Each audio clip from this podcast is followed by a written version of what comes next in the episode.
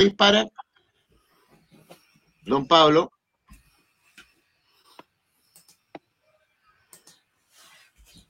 ¿Usted dispara, don Pablo?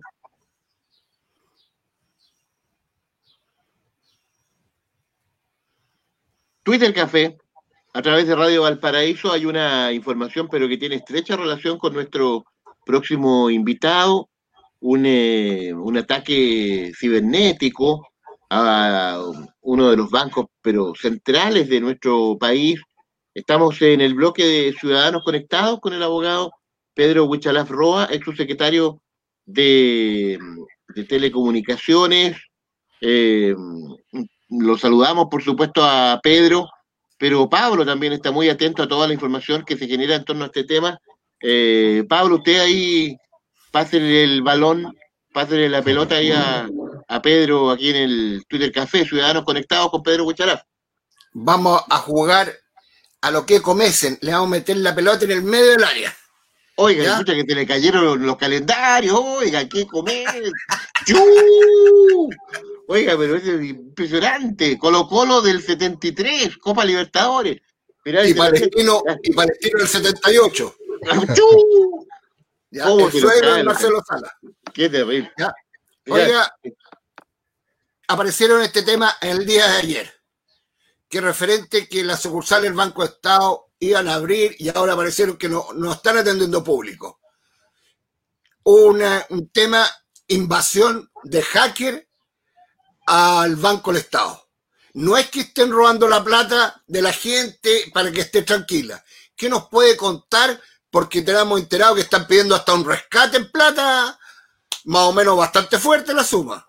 ¿Cómo está Sí. Pedro? Pedro Huichalaf, eh, ¿cómo te va? Buenos días. Sí, muy buenos días. Bueno, tal como ustedes mencionan, efectivamente, actualmente, o sea, en este momento el Banco del Estado eh, de Chile está sufriendo un ciberataque. Un ciberataque que se empezó a informar ayer y que ha tenido varias consecuencias. Y una de ellas es que, por ejemplo, hoy día eh, estén cerradas las oficinas presenciales y solamente, eh, en teoría, se pueden hacer algunas transacciones online, aunque también se han reportado eh, intermitencia de los servicios por parte de las personas.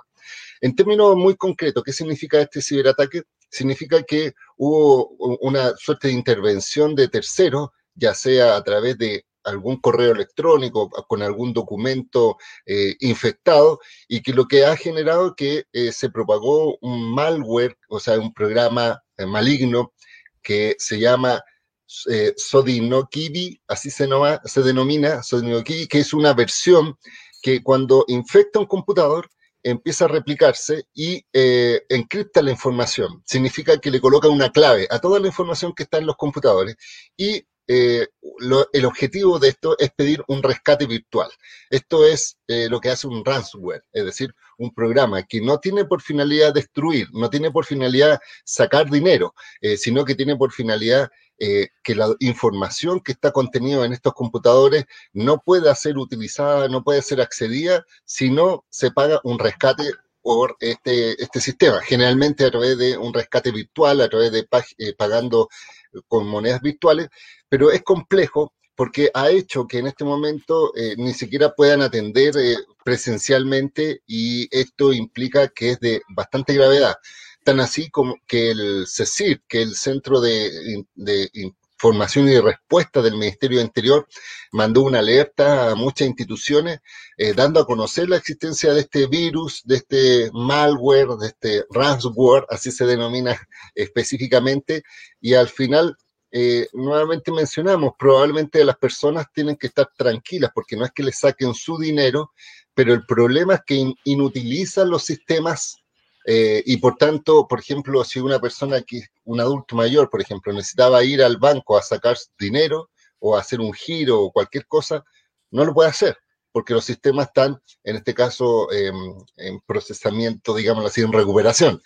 Eh, pero yo siento porque ayer el Banco Estado informaba que iban a algunas sucursales estar abiertas y otras cerradas, y hoy día nos dimos cuenta que están todas cerradas, que probablemente esto se demore más de un día en resolver. Así que eh, podría suceder dos cosas, que se resuelva rápidamente o que efectivamente el banco tenga que pagar por el rescate virtual.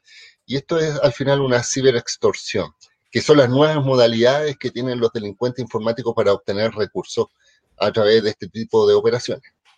Oiga, Pedro, de acuerdo a su experiencia, eh, hemos comentado varias veces otros ataques similares de diversos formatos, llamémoslo así, pero da la impresión por lo que tú estás narrando que aquí hay un tema, eh, primero, muy distinto, luego de, una extrema gravedad, creo, eh, para la seguridad bancaria, porque tú estás señalando que acá no hay acceso de parte del propio personal del banco, de Capitán Apaje, a su información, eso es gravísimo. Eh, y, lo otro, eh, esto se podría extender, tal vez estemos siendo testigos de, intentos de ataques también a otras sucursales bancarias, a otros bancos, porque que, el banco cierre sus sucursales, ese es como, yo diría que es como un pasaje de una película, Pedro. Sí, mira, efectivamente este tipo de, virus, digámoslo así, o de malware, lo que hacen es eh, contagiar a todos los computadores que estén asociados a la red. Por eso afecta a todos los que están dentro de este sistema.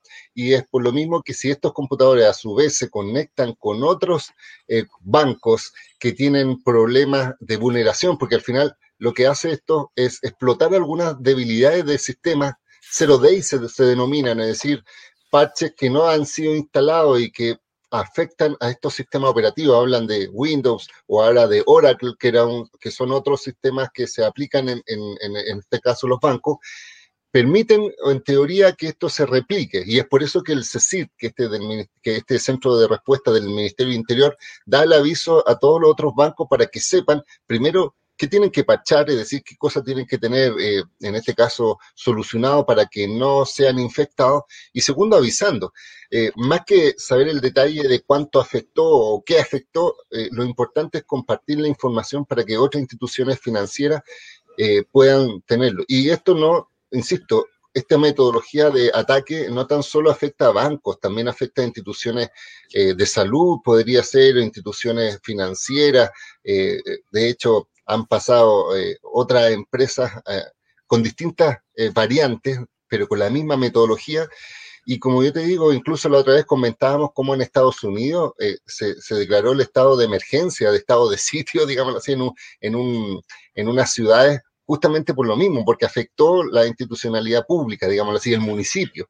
Así que yo siento que esto es complejo, hay que estar atento insisto, las personas probablemente eh, no tienen el problema de sus ahorros, pero sí de la imposibilidad de acceder a los servicios, pensando que Banco Estado hoy día es el, banco más grande, entre comillas, de clientes en Chile por la cuenta RUT y por otros servicios. Eh, sin embargo, como yo te digo, eh, ellos mencionan que las plataformas online están disponibles, está la caja vecina y otras funcionando, pero obviamente hay que tener precaución eh, que esto también, digámoslo así, no esta variante, pero sí en general lo que hemos dicho, que, que, cada vez que uno recibe un correo electrónico, no hacerle link a cosas dudosas, eh, no compartir por internet algunas noticias falsas, eh, no seguir en el link donde te dicen, por ejemplo, me mostraba la otra vez que estaban regalando cosas y al final era para extraer información privada. Entonces, esta misma cultura, o sea, eso es lo que yo ponía en Twitter ayer. El problema de esto es más bien un tema de cultura de ciberseguridad que tenemos que tener y al mismo tiempo las inversiones necesarias para evitar este tipo de acciones.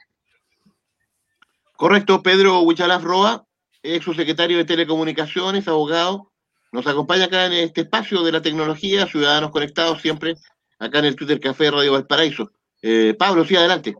Oiga, Pedro, en el día de ayer, muchos chilenos cayeron con la nevera de Coca-Cola y que era un mensaje enviado por WhatsApp. Y al final no había concurso. Era regala tus datos y, otro los va a usar.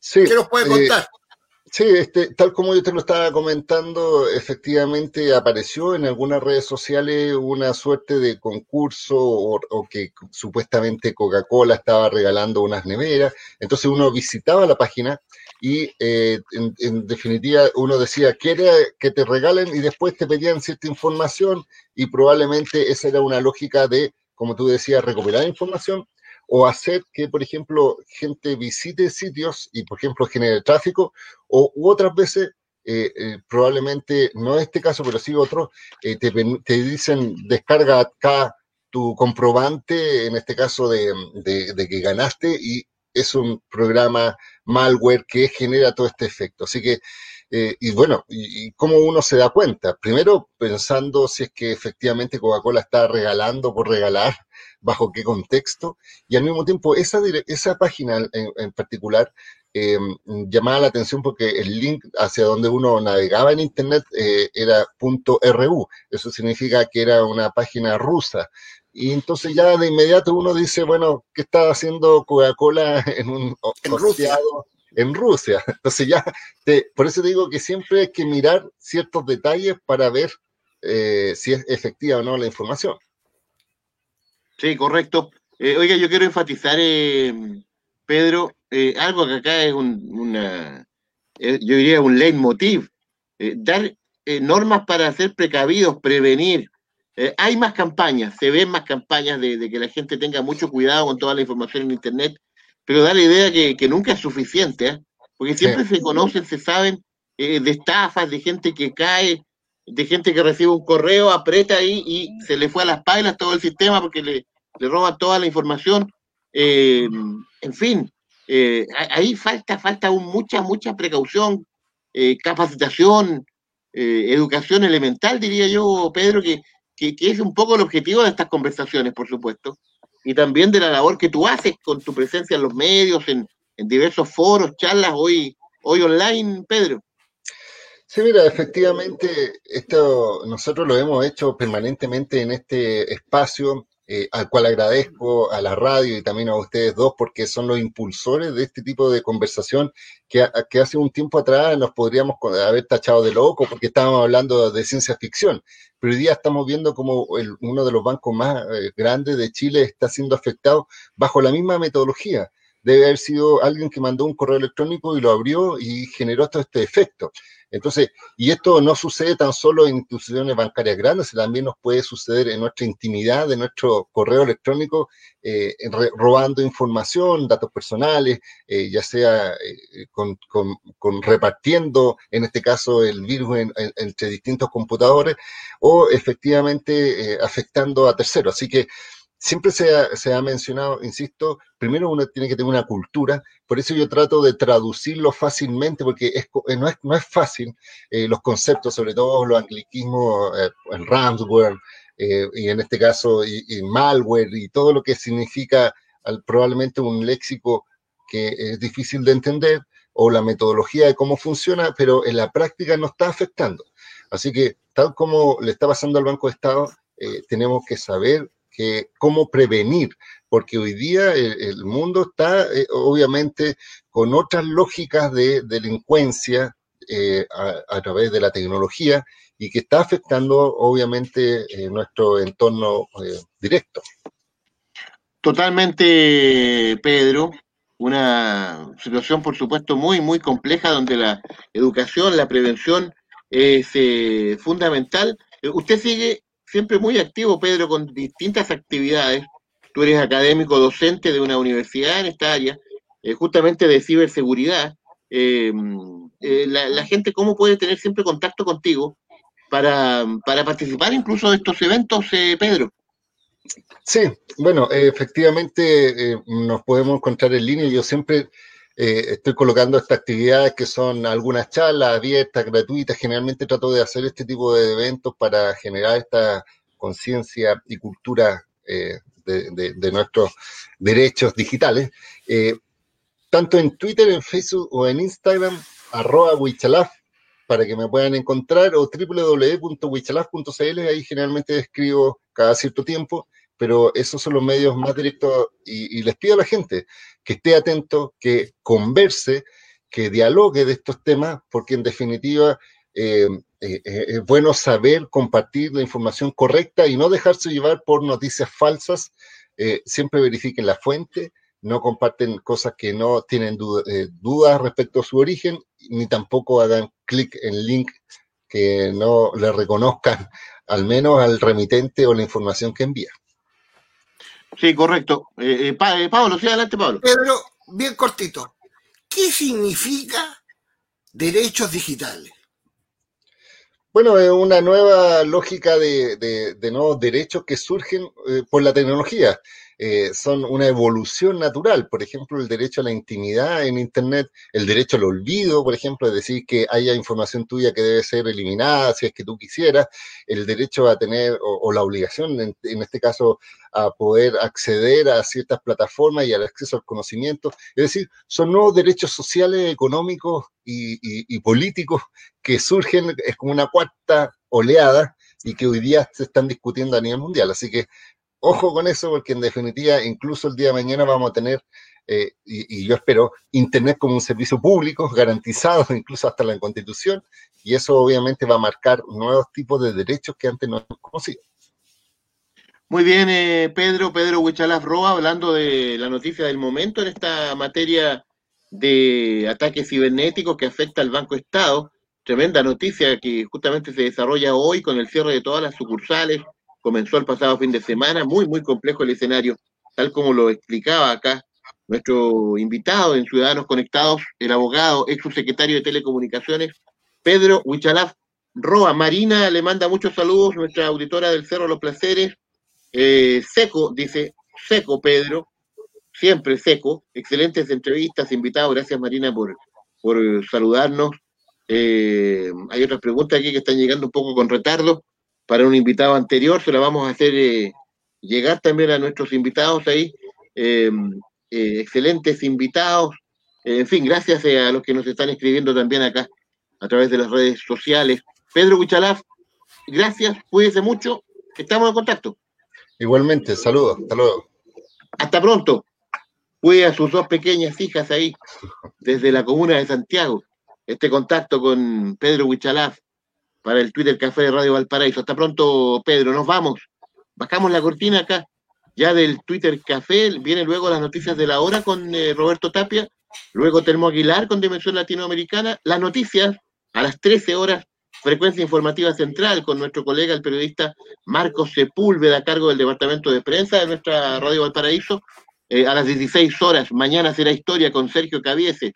Y a las 17.30, hoy lunes, por supuesto, Luz Verde, con nuestro colega, el periodista Marcos Sepúlveda. Un abrazo grande, gracias Fernando Feña Quiroga en la sala de control. No se despegue de la sintonía de Radio Valparaíso, siempre más compañía que nunca y siempre la mejor conversación en todos nuestros programas. Pablo Ramírez, cuídense mucho. Chao, chao, nos vemos un rato. Chao, que no, que no lo tapen los bancos. Chao, hasta luego. Ok. Hasta pronto.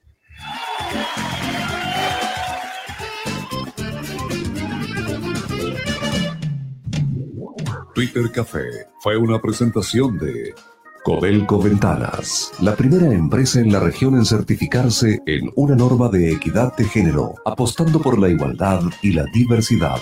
El mundo está cambiando y Codelco está cambiando junto a ti con la dosis perfecta de Twitter Café en tu cuerpo. Ya estás preparado para el resto de la jornada.